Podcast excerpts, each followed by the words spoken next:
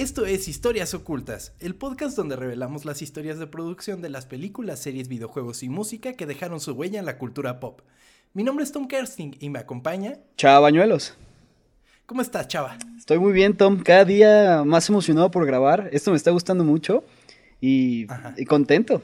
Este, contento sobre Sí, estoy contento, estoy emocionado. Cada vez me siento como un poquito más como tranquilo el grabar. Porque ¿Te acostumbraste ya a grabar? Sí, era, era, me daban muchos nervios al inicio. Ahorita todavía estoy como nervioso, pero ya como que ya más calmado. O sea, más en confianza. Exactamente. imagínate cuando estemos presentes los dos. Ahí sí, ya sé. Va a haber mucha confianza ahí.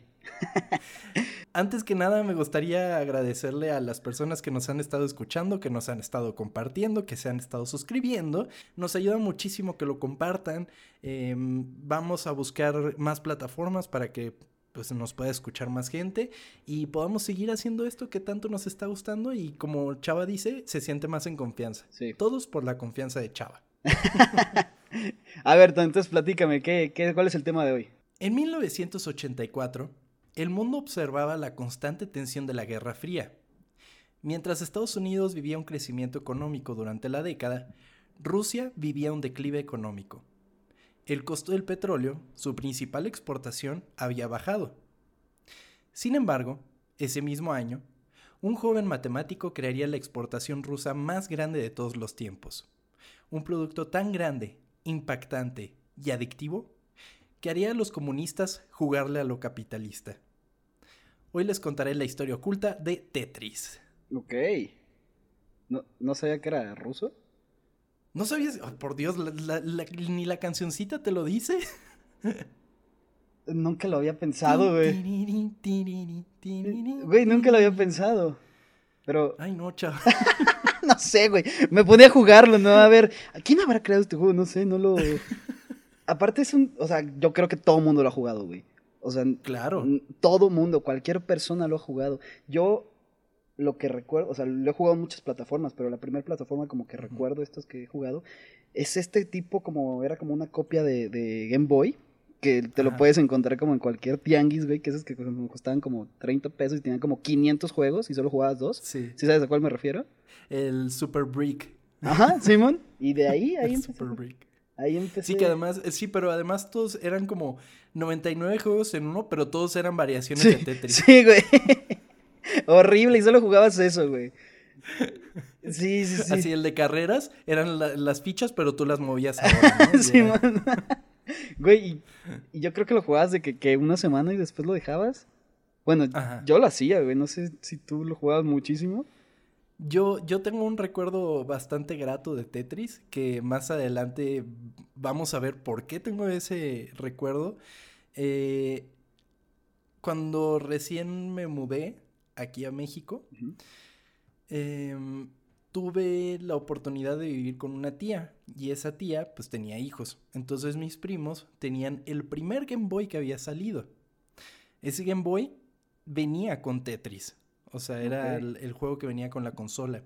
Entonces, por mucho tiempo yo jugué en el, en el Game Boy, ese enorme, el que era literal un, un, ladrillo. Sí, sí. Y ahí jugaba Tetris y pues era de los pocos juegos que habían en esa casa. Entonces, eh, ¿era eso o un Super Nintendo que estaba por ahí? Pero, pero tengo muchos, muy gratos recuerdos de, de, ese, de esa misma versión de Tetris. Y que bueno, fue la con la que mucha gente conoció el juego. Ya veremos cómo. Porque hay como, bueno, lo último que lo recuerdo, el último como que recuerdo que tengo de Tetris es hace que dos semanas con la presentación de Xbox. Ah, sí, que presentaron el Tetris Effect para. sí, que se ve verguísima, güey. Está muy chingón. Ese ya había salido en exclusiva para el PlayStation 4.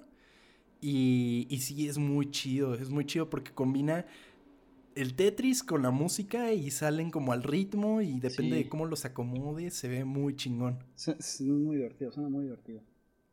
Y ya veremos cómo llegamos desde el principio de Tetris hasta este nuevo modelo de Tetris. A ver, te escucho. Alexei Pajinov, recién egresado del Instituto de Aviación de Moscú, con un máster en matemáticas aplicadas, se unió a la Academia Rusa de las Ciencias, donde obtuvo una posición como investigador. Y aunque el equipo para trabajar no era de punta y las condiciones de trabajo no eran ideales, Pajinov disfrutaba de su tiempo en la academia trabajando desde las 10 de la mañana hasta la medianoche. Verga. No, amaba mucho el trabajo. Sí. Las computadoras utilizadas por la academia no contaban con gráficos, solamente caracteres alfanuméricos en los que Pajinov trabajó en programas de inteligencia artificial y software de reconocimiento de voz. O sea, tampoco, o sea, sí andaban como investigando cosas así muy chingonas, tanto así que la KGB de- se interesó en el trabajo de Pajinov. divertido. Ok. Como te decía, no era solo él, era como varios, de- varios de los integrantes del equipo de la academia eh, se quedaban a trabajar así muchísimo tiempo, pero pues en proyectitos así de que, ah, sí, esta madre, pues es mi onda, ¿no? Pero trabajaban ahí. Cada O quien en su cosa de. Ajá, pero en su computadora del trabajo. Y eso fue un gran pedo. Durante las noches, los trabajadores de la academia, como te decía, aprovechaban su tiempo con las computadoras para experimentar y trabajar en sus propias creaciones. Pajinov era un aficionado a los videojuegos de computadora y pensaba en la posibilidad de crear videojuegos que pudieran ser vendidos. Recordando su infancia, pensó en el juego Pentóminos, un juego de mesa que consiste en formar un rectángulo con piezas de madera de distintas formas. Es como un rompecabezas, por así decirlo, pero, pero con piecitas de madera. Este juguete lo inspiró a crear la base de lo que hoy conocemos como Tetris. Recreó las piezas del juguete original, las cuales eran 12, eh, a solamente 7. Redujo el número, porque todas las figuras de Tetris eh, están hechas por cuatro cuadritos, Sí. nada más que acomodados de distintas maneras. Sí, sí, sí. Entonces, si tú acom- si él reducía la cantidad original, que eran 5, creo, 5 o 6, conseguía que nada más fueran 7 piezas. Entonces eso, eso ayudaba bastante. En seis días, Pajinov creó el primer intento de su videojuego, el cual llamó Ingeniería Genética. Buen nombre, güey. Bien, buen para. Lo, vendes rentable. bien, ¿eh? Lo vendes bien, güey. Se me antojó jugarlo, güey. El nuevo juego, Ingeniería Genética, ahora con más figuras que nunca. ¿Cómo no va- vamos a comprar eso, güey? No mames. El más vendido, ¿cómo- güey. ¿Por qué cambió ese nombre? ya sé, güey. Este juego consistía en acomodar piezas en un rectángulo.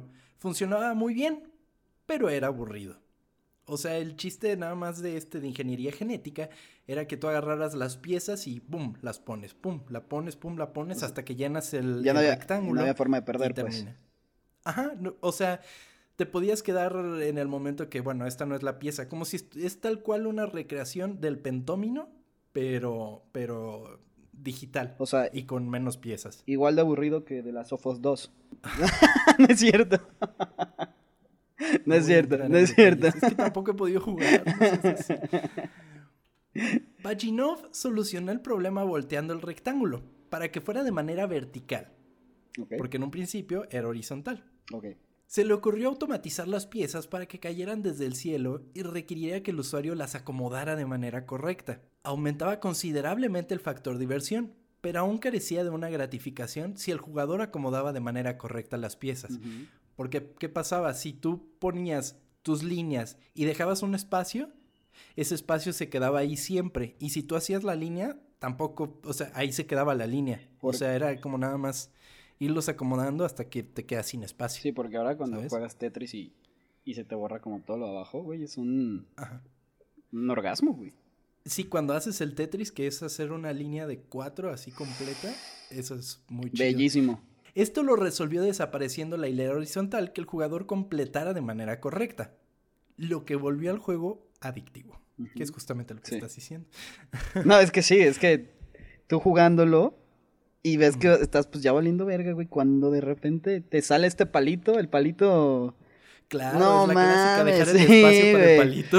Uf, güey. Y tú esperándolo y te sale la pendejada esta del, con el pitito, güey. Y así. Y, y tú de, no mames, ya. El puto cubo ya. Y nada más ves ahí el... Y es que además tarda en salir. Sí, y nunca güey. te ha pasado que tarda, tardó, tardó, tardó, tardó. Te emocionaste tanto cuando salió que dijiste ya, lo bajo Sí. y cae en horizontal en vez de vertical. no, pendejo, güey. Sí. Clásica. Era una dinámica tan adictiva que varias veces fue sorprendido en su trabajo jugando su nueva creación. Pero pues como aquí los rusos no tenían concepto de lo que era el juego, o sea, de que era un juego, o sea, ahorita tú juegas y luego, luego ah, ese cabrón está jugando, pero ese güey pues estaba viendo una pantalla, veía nada más unas formas y el cabrón decía, ah, es que estoy debugueando este programa. sí, pues no tenía ni idea qué verga era eso, pues sí. Totalmente, entonces no había problema en cuanto a eso. ¿Qué haces tú cuando, cuando te cachan que no estás trabajando, güey? ¿Qué hago yo? Aquí en el home office está complicado. Ah, bueno, sí es cierto. Se me olvida, se me olvida. Al darse cuenta de lo que tenía entre manos, decidió que era momento de crear una versión para un sistema más moderno y común que la computadora obsoleta en la que lo había programado, por lo que recurrió a un joven Vladimir Gesalimov. Okay. Buen nombre. Los nombres rusos. Sí. Em, para que creara una versión funcional en la IBM PC, que era como el estándar de computadora casera, por así decirlo. La normalita. Ajá. En unos días, Gerasimov creó un prototipo el cual contenía color, niveles y puntajes. Lo hizo bonito, por así decirlo. Pero además este cabrón tenía 16 años al momento que creó el, el, prototipo, güey. siempre me pone bien triste ese pedo. Me pone bien triste ese pedo. Veo niños de, no sé, a sus 18 hacer un chingo de cosas. Y yo pensando, güey, yo a los 18 no hacía ni madres. Yo a los 18 me levantaba para la escuela, llegaba y me dormía, güey. Y de repente, no sé, prendes la tele, güey. No, estás viendo los, los este, Juegos Olímpicos, ¿no? Digamos. Y ya es un cabrón que es una verga y todo eso. Y tú dices, ay, pues ya de esos, no sé, 27 por ahí. No, es un cabrón de 21, 20 años, güey, que ya es la verga. Amigo, también es la edad, estás creciendo. Entonces es como de lo, los atletas empiezan a ser más jóvenes que uno. Sí, pero, o sea, ese es el problema. Cuando te das cuenta de eso es cuando dices, güey, ya estoy siendo un anciano. Ya cuando los atletas, ya cuando ves que le dicen viejo a un futbolista de tu edad, ya es cuando dices, güey, esto es terrible, güey, ya no quiero seguir. Sí, ya no le quedan muchos años de carrera. Sí, güey, ¿y tú de qué? y tú de, espérate. sí, como, no mames, ¿qué le pasa? Pues este güey era como el becario ahí de, la academia, porque era un joven de esos eh, prodigios y lo llevó un profesor y ahí se quedó. Entonces este güey le pasó el juego. Esta versión permitiría a Paginov comenzar su propio negocio y vender el juego a los usuarios de PCs de IBM. Pero la madre Rusia impedía que lo hiciera. Eh, pues comunismo. Sí, Rusia. Ajá, ya que al ser desarrollado en la academia, el juego le pertenecía al gobierno. Sin embargo, estos güeyes crearon copias de su juego y comenzaron a venderlo de manera fortuita a las personas que estuvieran interesadas. Eh, lo vendían pues, por abajo, ¿no? Así de, ah, sí, toma. El juego llegó a todos los rincones de Rusia, de una manera u otra. Eh, la gente mostró muchísimo interés en el juego y estaban súper obsesionados con él. Tanto así que el juego llegó hasta Hungría, que era como una pequeña. Mm, una pequeña parte de Rusia, pero que, se, que había tenido una revolución. Entonces ahí estaban teniendo una economía un poco más eh, amigable que la de Rusia al momento. Eh, particularmente llegó a las manos de Robert Stein, quien vendía juegos de computadora desarrollados de manera local para venderlos al occidente. Los jueguitos que se armaban ahí en Hungría y todos esos países, este güey los agarraba y se los vendía a los publishers de videojuegos para que los vendieran en Estados Unidos. Al encontrarse con Tetris, inmediatamente se puso en contacto con Paginov para llegar a un acuerdo de compra de los derechos del juego. Todo el contacto que tenía Stein con los rusos, con Paginov, era por medio de una máquina que se le llamaba Telex, que era como para mandar, era como un fax, una mezcla entre fax y, y telegrama. Entonces sí era todo así como... O de la verga. Entonces la gente tardaba mucho en recibir los, los eh, pues los mensajes y, pues era un poco complicado además comunicarse pues con Rusia. ¿sabías que hay gente que todavía usa fax? No mames. Sí, güey. O sea, de hecho, bueno, esto es nada más para salirme poquito. El Real Madrid no contrató al portero del Manchester, a De Gea, porque no llegó el fax a tiempo, güey. Es cierto. sí, güey, te lo juro. Wow. ¿Por qué chingados sigues usando fax en pues formalidades, ¿no? Pero no mames, es esa? Bueno, está bien. El punto es que pues era un pedo comunicarse. Y tardaba un chingo y los mensajes eran cortos. Entonces este güey le dijo a Pachinov, güey, me interesa un chingo vender tu juego, tener los derechos para publicarlo. Pajinov no podía vender los derechos debido a pues, todo el pedo que tenía con Rusia. Eh, no le pertenecía a Pajinov de cierta manera. Em, tenía que ser muy cauteloso con estas negociaciones. Eventualmente respondió el mensaje Stein y el mensaje de respuesta decía, sí, estamos interesados, nos gustaría tener este trato, lo que para Pajinov significaba, hablemos más al respecto, para Stein significaba, sí, a huevo es tuyo, hazle lo que quieras, cabrón, sí, vale verga, tú lo que quieras. Entonces Stein puso manos a la obra y se puso en contacto con Mirrorsoft. No es Microsoft, es Mirrorsoft. Una empresa británica con la que había trabajado anteriormente. Mirrorsoft, de esta manera, consiguió los derechos para la publicación en PC y consolas para Europa. Y su subsidiaria, subsidiaria Spectrum Holobyte, tenía los derechos para la publicación en PC y consolas para Norteamérica y Japón. Pero nada estaba firmado, amigo. Sí, no, pues no. Y aparte, ¿cómo lo vas a hacer si no te dan permiso, güey? Exactamente. Entonces este güey Stein le ofreció los derechos a los publishers, pero pues no tenía el, contrato.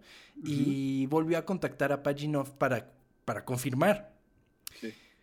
Le ofreció 11 mil dólares y 75% de las ganancias. O sea, 11 mil dólares se me hace poquito, pero el 75% de ganancias es un chingo. Entonces sí, sí, está chido. Eh, Pajinov estaba de acuerdo, pero fue cuando el gobierno ruso entró en las negociaciones, lo cual complicó de sobremanera la venta de derechos de un juego que se encontraba ya en desarrollo. O sea, Mirrorsoft y, y Spectrum Holobyte ya estaban desarrollando el proyecto y todavía no se había cerrado el trato. O sea, pero no lo está haciendo como escondidas y se enteró el gobierno o el gobierno sabía de ese pedo ya después. No, eventualmente el gobierno descubrió que este güey estaba vendiendo los derechos y pues no se podía. Era como de, güey, lo hiciste con nuestro equipo y todo eso y porque Rusia. Entonces, entonces dijeron, no, ni de pedo. Vamos a ver qué onda. Entonces, y este otro güey, Stein, dijo, pues yo ya chingué, voy a pues empezar a vender y, y los publishers, pues sin saber, te dice este güey, sí, Simón ya se va a armar y no sé qué pues ya pónganse a, programar el juego y todo. Sí, claro. En 1987, Stein mandó otro mensaje a los rusos para informar que Mirrorsoft y Spectrum Holobyte desarrollarían el juego para la IBM PC. O sea, la, que ya había programado eh, este Paginov. Logró cerrar el trato con las, empresas, pero aún estaba pendiente la aprobación del gobierno ruso. Para 1988, Stein recibió un mensaje de los rusos, esta vez firmado por la empresa Elorg, quienes afirmaban que Stein estaba vendiendo Tetris de manera ilícita. Elorg es, es, la encargada del gobierno, era la encargada del gobierno ruso de supervisar la exportación de la tecnología. Entonces un día se metieron a, a la academia rusa y se pusieron a platicar con todos los empleados y empezaron a hablar con Paginov y este güey pendejo mencionó Tetris y de, y de todos los acuerdos que estaba teniendo y el orc dijo, aguanta güey, ¿qué pedo? ¿Cómo? ¿Cómo, ¿Cómo que estás vendiendo? A ver, a ver, a ver. Y ya se pusieron a leer el contrato y todo eso y dijeron, no, no, no, ni de pedo.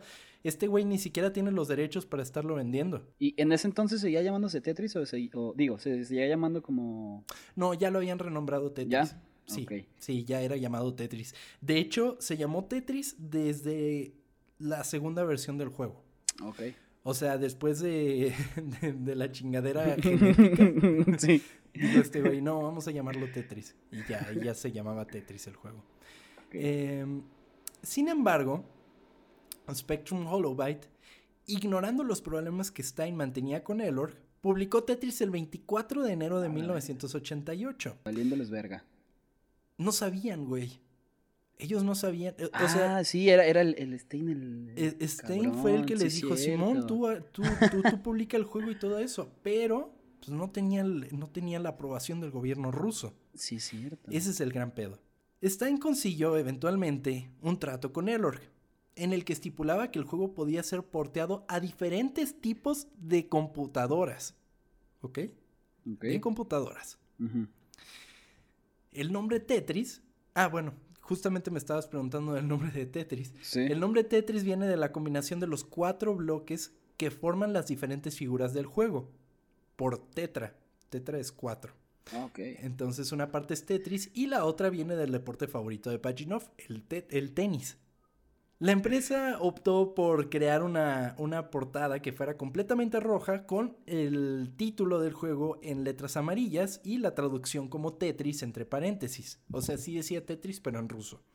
Eh, la empresa optó por vender el juego como un producto extraño, proveniente de las lejanas, desconocidas y comunistas tierras rusas.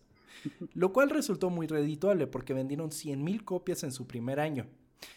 Recuerda que Spectrum Holobyte solo vendía en Estados Unidos y tenía eh, los derechos para vender en Japón, pero solo lo publicaron en Estados Unidos. En 1988 se presentó en el CES, que hasta hoy día se, se, hace, es el Consumer Electronic Show, que es a donde van los eh, vendedores de, de hardware y todo eso a, ver qué es lo que van a vender y ver qué es lo que van a comprar para vender. Entonces e, eso es algo que hasta hoy día se hace. Y estaba el juego de Tetris.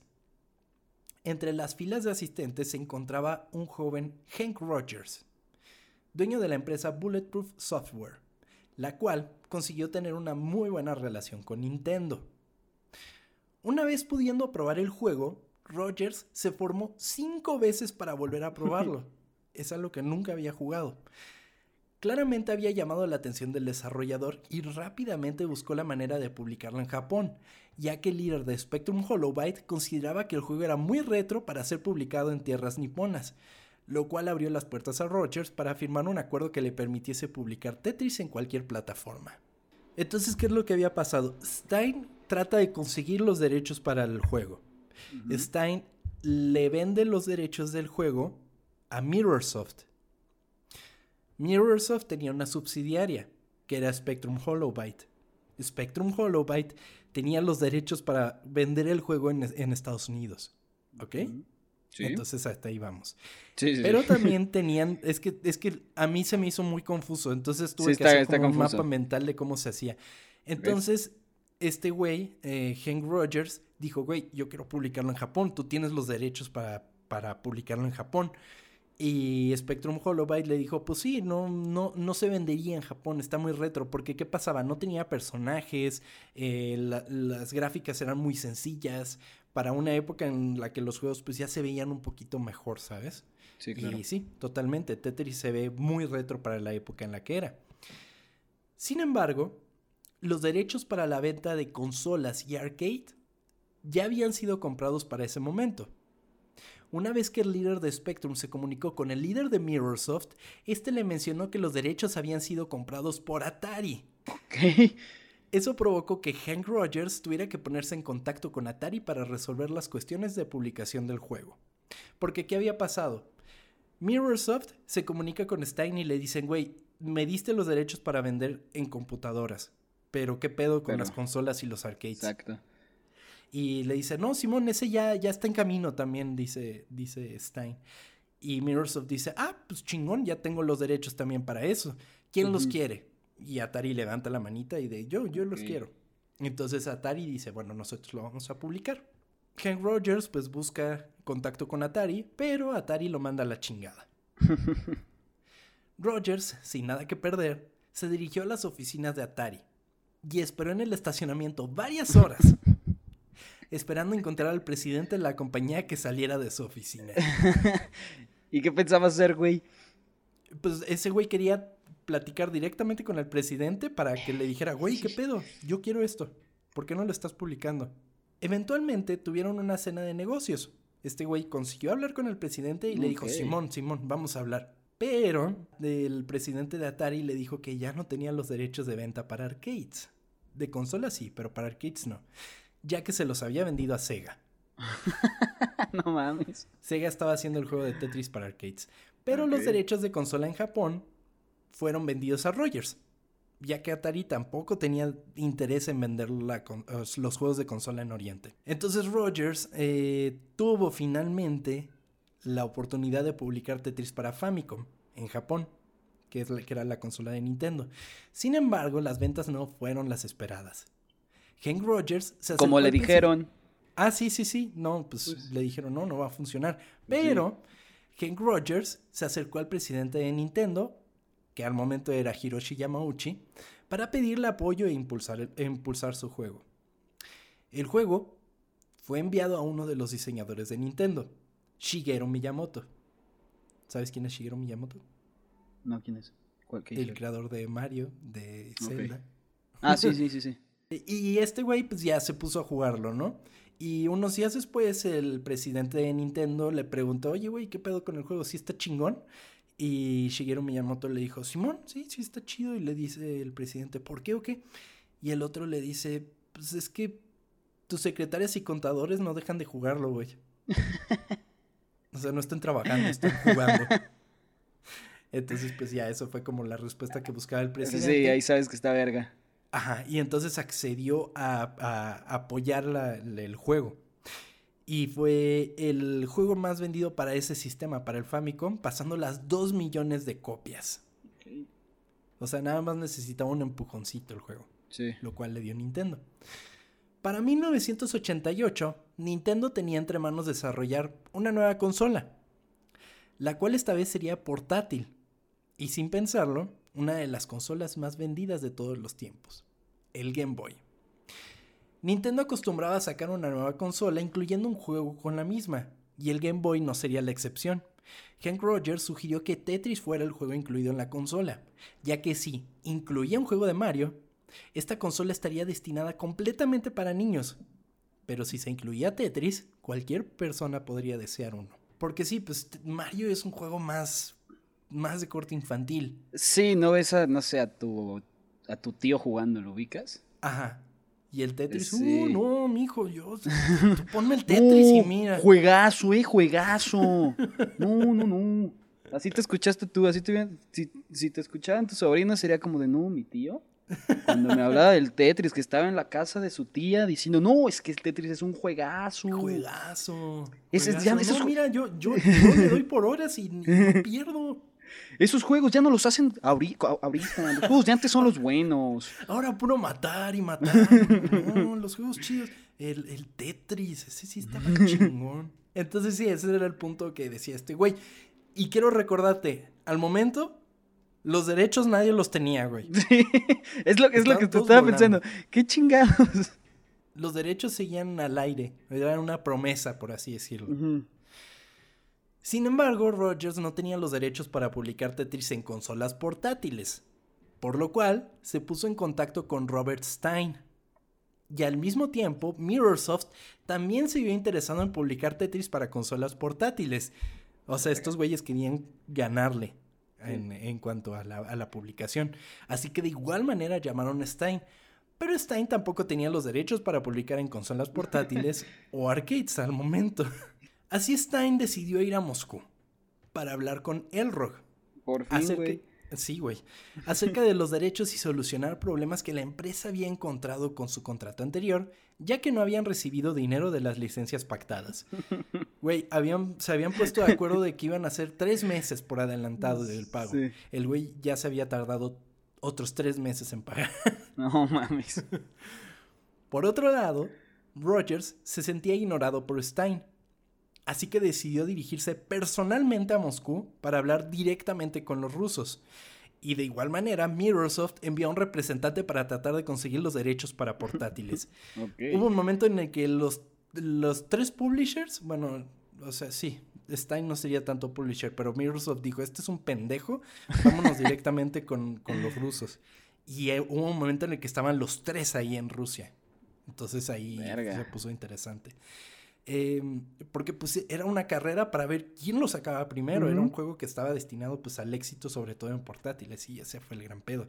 Y este Stein no quería que le comieran el mandado. Entonces enseguida se fue a, Rusia a negociar. A ganar. A ganarles. Eh, Hank Rogers, una vez en Rusia, buscó incansablemente las oficinas de Elrog porque el güey había ido y no sabía qué pedo. Ay, hijo de puta. Entonces se puso a jugar con, con, la gente, empezó a platicar y eventualmente dio con el edificio de Elrock. El rock estaba dirigida por un cabrón que se llamaba Nikolai Belikov. Este güey era un villano ruso. O sea, decían que era así súper cortante. Era, era un cabrón para los negocios, el cliché, el cliché de Rusia. Rogers, al conocer a Belikov, le dio una copia de Tetris para Famicom. Y al ser cuestionado quién era, Rogers respondió, somos el mayor publisher de Tetris para consolas. Eso le brincó a Belikov, porque tenía entendido que los derechos para consolas no le pertenecían a nadie. Ahí fue cuando ya se fue. Eh, eh, ¿Cómo? Como dice Thanos, güey, de ni siquiera sé quién eres. Totalmente, y pues ellos solo tenían contacto con Stein. Y Stein solo tenía derechos para IBMs. Es un desvergue esto, güey. Es un desvergue de derechos. Al día siguiente, en una segunda junta, Rogers se encontró con Belikov y el creador de Tetris, Alexei Pajinov. Durante la junta, Rogers dio rápidamente un panorama de la industria de los videojuegos y cómo Nintendo era la líder en ventas y desarrollo de los mismos pues rusos ni puta idea tenían de los videojuegos. O sea, eso era algo completamente nuevo para ellos, sobre todo de consolas. Entonces les dio así como una masterclass en chinga y les presentó cómo era el negocio y así. Y pues ya Belikov dijo, ah, pues órale, está, está chingón, va, vamos a platicar. Belikov le dio el contrato que había hecho Elrog con Robert Stein. ¿Ok? O sea, le mostró el contrato anterior que tenían. Rápidamente Rogers encontró que el contrato aclaraba que los derechos eran para publicación en diferentes tipos de computadora. Los rusos entendían el contrato como literalmente estaba escrito, pero Stein encontró diferencia entre una computadora y una consola. Para ese güey era lo mismo. Era una computadorcita, según él. Rogers ofreció a Belikov un acuerdo para recibir un porcentaje por cartucho vendido, lo cual llamó la atención del ruso. Este le pidió que generara un contrato y al preguntarle que cuándo regresaría a Moscú para cerrar el trato, Rogers respondió, o me voy con el trato o sin el trato, no voy a pinches volver. este es un chingo de frío, me caga su comida, el vodka está de la verga, un oso me atacó ayer. Todos son mamones. sí. Después de la junta, Rogers y Paginov tuvieron oportunidad de cotorrear y se hicieron súper compas enseguida. Okay. Paginov le mostró Moscú a Rogers y fueron a tomar, empezaron a cotorrear. Eh, le estaba diciendo, güey, quiero hacer Tetris 2, estaría bien chingón y así. Porque Rogers era un, o sea, sí era un publisher, pero él se había originado como un programador, igual que Paginov. Y, y pues ahí fue como que hicieron clic estos güeyes y pues ya se hicieron bien compas. Al otro día, Rogers llegó a Elrock con un contrato el cual quedaría inválido una semana después si no se recibía una respuesta. O sea, este Rogers era un cabrón, güey. Sí, güey. Estaba cabrón, ese güey sí se las sabía todas, sí, claro. O sea, comparado con Stein. Eh, ah, bueno, pero es que ese güey. Sí, güey, pinche farsante.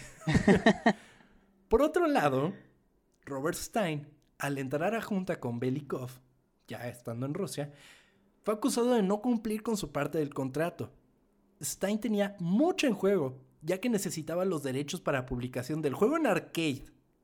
Porque Sega ya estaba vendiendo maquinitas de Tetris de manera ilegal. Pero pues Sega no lo sabía. Sí, ¿no?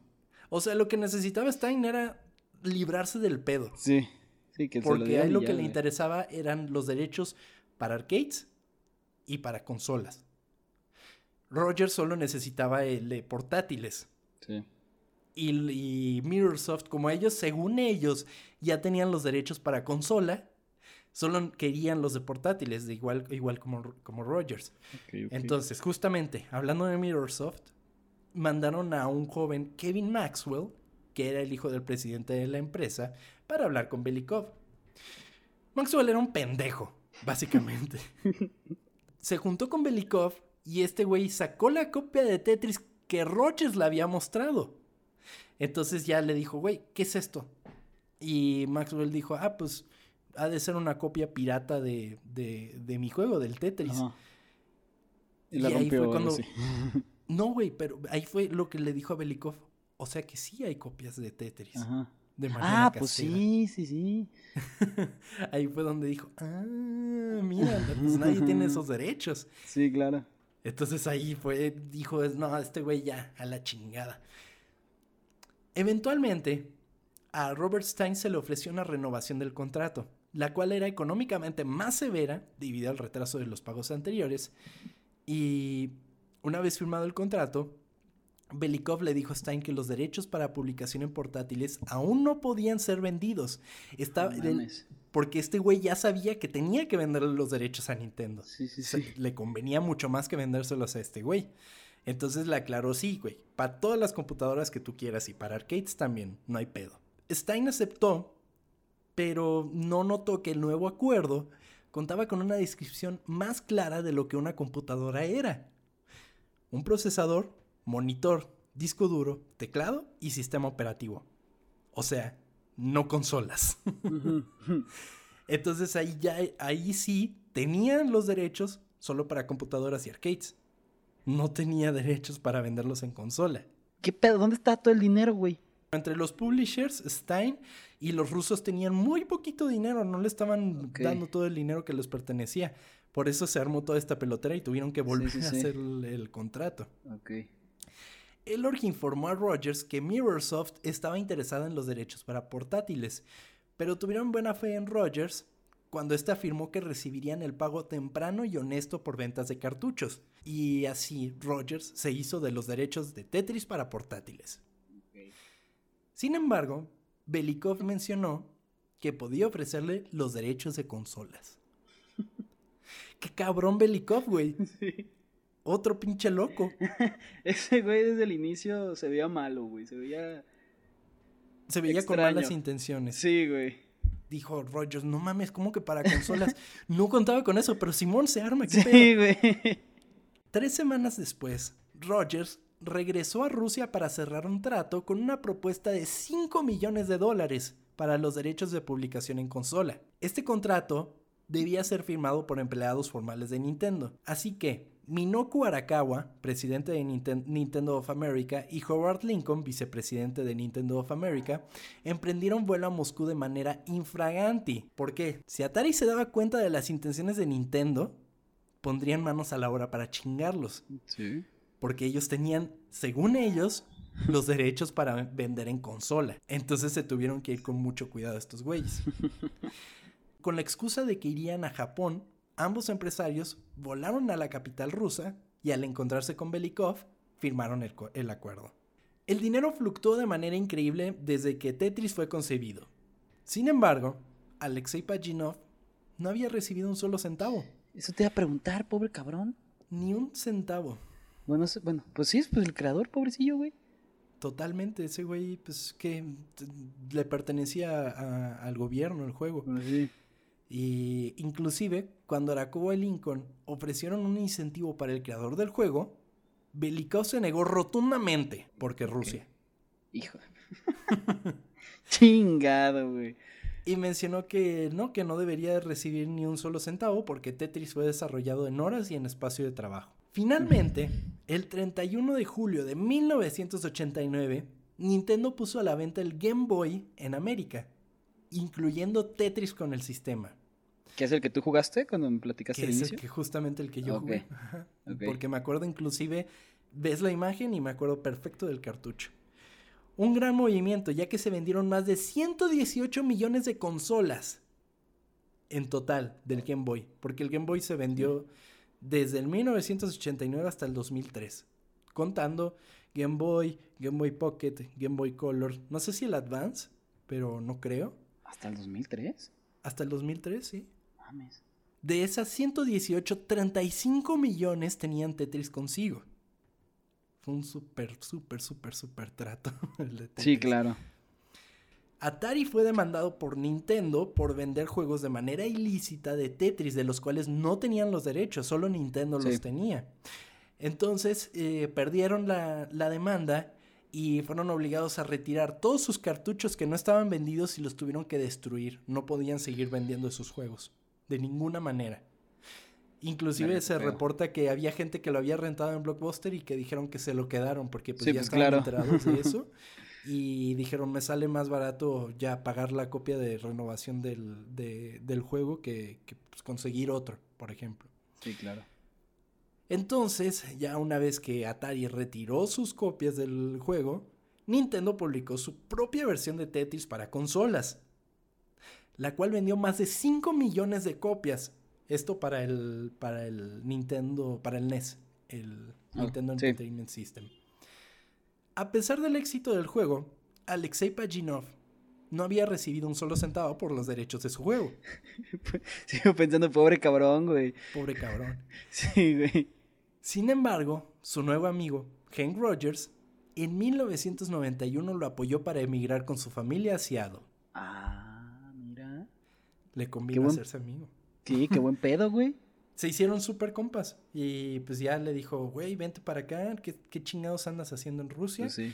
Y ya una vez en Seattle puso su propia empresa de desarrollo de software. Eso está muy chingón. Sí, que, que bueno.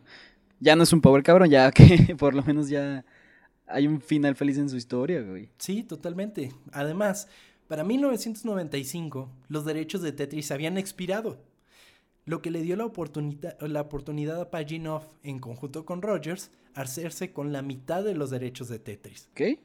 Al fin tenían el derecho de su Sí, propio juego. sí, Por güey. lo menos la mitad. ¿Sabes quién tuvo la otra mitad? ¿Quién? El Rock. Los rusos tienen la mitad de Tetris. Bueno. Entonces, de cier- y así fundaron The Tetris Company. The Tetris Company tiene el 50%, el otro 50% lo tiene el rock, pero me imagino que toda la cuestión creativa y de desarrollo y de todo eso lo tiene Tetris Company y nada más le rinden cuentas a, a el rock. Así de, toma, güey, ahí está, tu pinche sí. mitad de, de todo lo que hemos vendido. Pero bueno, al final, como te digo, es una, un final feliz después de lo que todo ese cabrón pudo haber pasado. Sí, porque pues es- fue completamente ignorado. O sea, gran Pues sí, parte de todo lo que te estuve leyendo, el güey ni aparecía. Sí, güey. Yo nada más estaba pensando en ese cabrón de qué será ese güey. Pero bueno. No, pues el güey siguió trabajando en la academia y, y, y, pues no tuvo mucho que ver con las negociaciones. Pero pues eso habla muy bien de Hank Rogers. Sí. Gran tipo. Y fíjate que hace poco estaban anunciando que se iba a hacer una película de todo esto. Y que Taron Egerton iba a actuar como Hank Rogers. Entonces la película se va, se va a basar en la visión de este güey del juego. De, Y de toda la eh, negociación. O sea, ¿está confirmada? Sí, está confirmado. Ah, ok, ok. Sí, la, la película de Tetris, la gran película de Tetris. y todo va a ser desde la perspectiva de Hank Rogers. Entonces, pues está chido. La verdad, Hank Rogers a mí se me hizo el más cabrón de la historia. Sí. Porque hizo las cosas de manera honesta, eh, fue compa con sus compas, eh, o sea, el güey estuvo arduamente buscando los derechos del juego. Definitivamente este es el héroe de la historia. Sí, sí, es- una buena perspectiva hacer la película desde ese güey, porque sí. La haces del. El húngaro, ¿cómo se llamaba? El. Stein, El Stein, güey. ahí sí sería el pedo. Eh, Sí, es que ese güey es el. Es que. Sí sería el villano, porque pues el Sí. güey estaba negociando con algo que no podía negociar, güey. Exacto. Ese güey empezó el desvergue. Totalmente. Entonces ahí pues se fue a la chingada Microsoft, se fue a la chingada Holobyte Spectrum, se fue a la chingada Atari. y se fue todo el pedo por Sí. este güey. Y pues sí, como tú dices, fue un final feliz porque al momento Tetris es el séptimo juego más vendido de todos los tiempos. Lleva cientos y 170 millones de juegos vendidos. Así en, en- en- sumando todos los juegos de todas Todos las versiones existen. que te Ajá. imaginas. Ajá. Sí. También tiene mucho que ver con cuánto recaudan. Antes los juegos no costaban lo que hoy cuestan, por ejemplo. Entonces, me parece que es un juego que se ha adaptado muy bien a los tiempos y que permite que este güey pues pueda tener una vida decente, Paginov. Güey, pero adaptado cabrón, güey. Neta A es todo. impresionante. Güey, no es como que pase diario, pero hay días Ajá. en donde ESPN pasan los torneos de Tetris. Y de Tetris, o, o sea, bueno, pasan desde los, creo que en el 2000 empezó. Ajá. No estoy seguro, pero tú te vas a ESPN, güey, hay ESPN, güey. Y hay dos cabrones jugando Tetris, güey. en un canal que pues es de deportes, que sí, pues ya están los esports y todo eso, pero en ese Ajá. entonces no sé si ya existían, pues, pero no sé, se me hacía muy raro ver ese pedo de, de Está jugando Tetris. están jugando Tetris en, en, un- en ESPN, güey, qué pedo. Así que no, no mames, es impresionante cómo se ha adaptado ese juego y más la forma en que también te lo presentan, como te dije, en lo del Xbox, es Ajá. impresionante, güey. Y conozco gente que, que neta es, es, es apasionada de Tetris, güey. Fíjate que mientras estuve haciendo la investigación y todo eso, dije, pues tengo que probar un poco del crack, ¿no? Obviamente ya había jugado Tetris como te platicaba, pero pues le, pierdes pista, ¿no? Hay otras cosas que jugar y lo que sea. Sí, sí, claro. Y dije, voy a ver si está para ¿Hace cuánto no jugabas, güey? Ajá, exactamente, de sentarte a decir, voy a jugar Tetris. Ajá. Sí, no, y pues no. lo bajé para móvil. Gran error, güey, no he podido soltarlo. ¿Neta? ¿E-, ¿Eres bueno? Ah, no, no, porque llega un momento en el que es demasiada velocidad y ya no puedo. Pero pues puedes ir mejorando, no, no lo dudo. Si yo sigo jugando esa madre, eventualmente voy a poder. Pero lo que está chingón es que, digo, está Candy Crush, por ejemplo. Está cosas como Bejeweled, por ejemplo, que tienen un sistema en el que tú vas subiendo. O sea, tienes un destino al que tienes que llegar. Y Tetris no. Tetris, o sea, no tiene un modo de historia, no tiene un modo en el que tú vayas avanzando y lo que sea. Que debe de haber una versión, pero yo bajé como la versión básica del Tetris. Sí, seguro ya le inventaron algo así, pero. Ajá, pero el, juego, pues es. Ve tú. Nada más va como más rápido, ¿no? Ajá, y, y te guardamos tu registro de cuántos puntos haces, pero no estás compitiendo por nada. Y aún así, ahí estoy como pendejo, güey. o sea, ya el, ir al baño para mí es ir a jugar Tetris. O sea, no, no recomiendas que lo baje. No, sí, ¿no? O sea, o sea me recomiendas para jugarlo, pero... Claro, pero, pero sí, aguas, porque no deja de ser adictivo. Así que jueguen y pásenos sus, sus puntuaciones y el que tenga mejor puntuación se va a llevar un saludo de Tom. Los vamos a publicar en las historias de, Así es. Instagram. El que, tenga buena puntuación en Tetris se va a Instagram. de acuerdo, me parece chingón. Em, pues bueno, la historia de Tetris nos enseña que trabajar a medias, sobreentendiendo acuerdos, mintiendo y pensando únicamente en el bienestar propio, no nos llevará a ningún lado.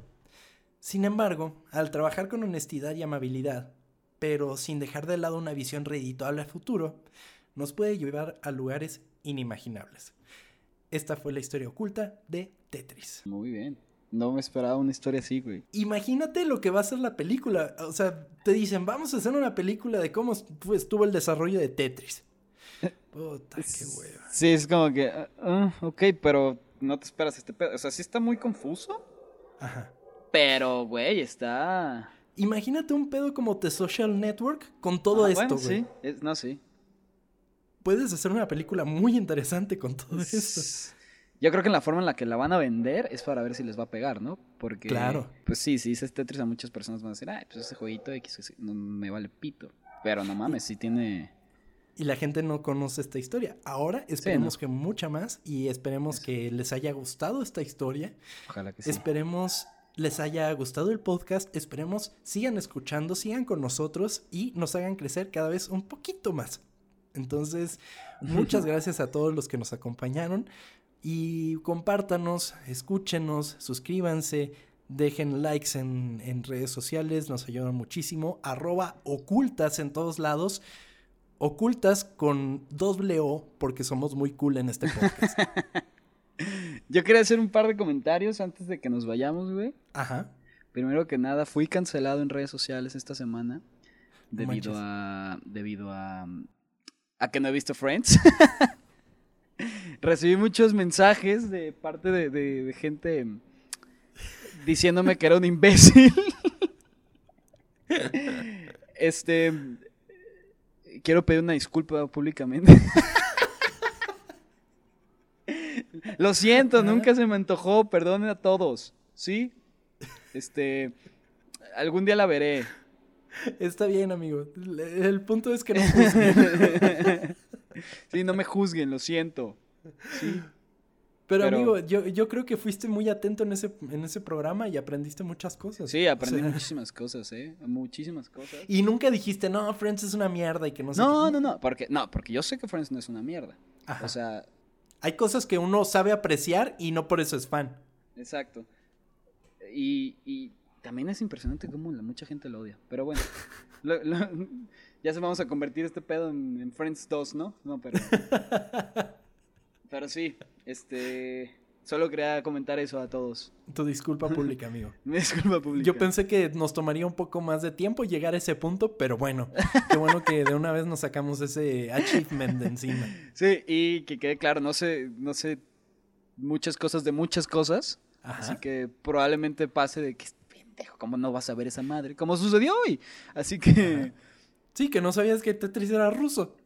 O, o sea, es que ahorita ya me puse a investigar. O sea, ya vi la foto de. Ajá. De donde está. O sea, la foto del primer Tetris y digo, ah, ok. Pero no mames, ¿sabes hace cuánto tiempo no veía esa cosa, güey?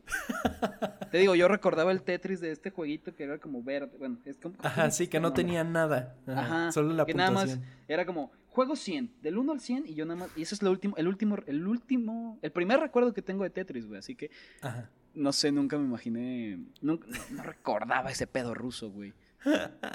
Y si tú te acordabas de ese pedo ruso, güey, pues, o sea, tú no, o sea, lo que nos están escuchando Ajá. es o sea, felicidades, güey, pero deja de mentir, güey, no te acordabas, güey.